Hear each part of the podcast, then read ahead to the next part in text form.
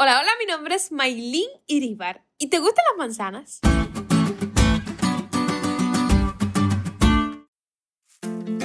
Hace algún tiempo leí una historia que contaba el pastor Bullón sobre un niño que le encantaba robar las manzanas de su vecino.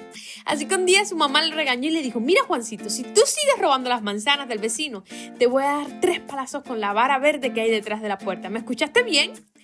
El niño no se atrevió a desobedecer a su mamá, así que por un tiempo se olvidó de las manzanas.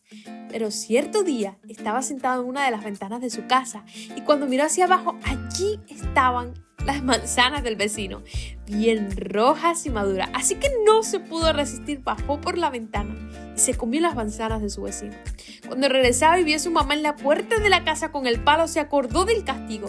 Arrepentido fue corriendo y se tiró al suelo y le dijo, mamá, por favor, no me castigues, yo hago lo que tú quieras, pero no me castigues. A lo que la mamá le respondió, Juan, te tengo que castigar, porque dije que te daría con la vara si volvías a robarte las manzanas y lo hiciste.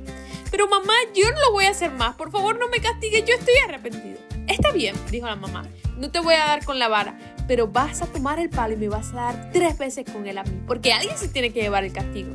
Dice que cuando el pequeño tomó la vara en sus manos para darle a su mamá, hasta ese momento había llorado con los ojos, comenzó a llorar con su corazoncito. Porque ¿cómo le daría su mamá a la persona que él más amaba en el mundo? ¿Por qué ella tenía que llevarse el castigo por algo que él había hecho? La lección de esta semana se trata de manzanas y varas verdes, de nosotros corriendo tras del pecado y Jesús convirtiéndose en sacrificio, tomando el castigo que nos pertenecía para darnos vida. El perdón de nuestros pecados implica dos fases en la mediación de Jesús en los departamentos del santuario celestial. Primero Jesús quitó de medio de nosotros nuestros pecados y él mismo cargó en la cruz cada uno de ellos para ofrecer perdón a todos los que creen en él. Y segundo, el juicio previo al advenimiento que aún era futuro desde el punto de vista de los hebreos.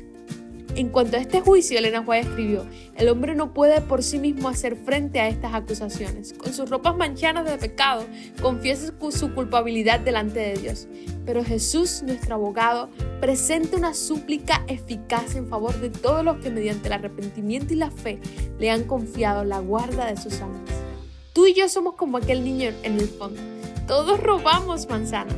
Estamos manchados por el pecado y la culpa. Pero hay una buena noticia aquel que tomó tu lugar, que llevó tus pecados, que sufrió el castigo que te pertenecía a ti, también intercede por ti en el santuario celestial.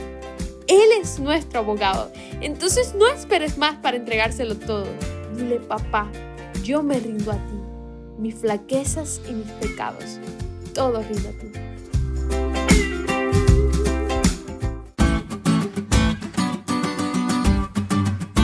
¿Te diste cuenta de lo cool que estuvo la lección hoy?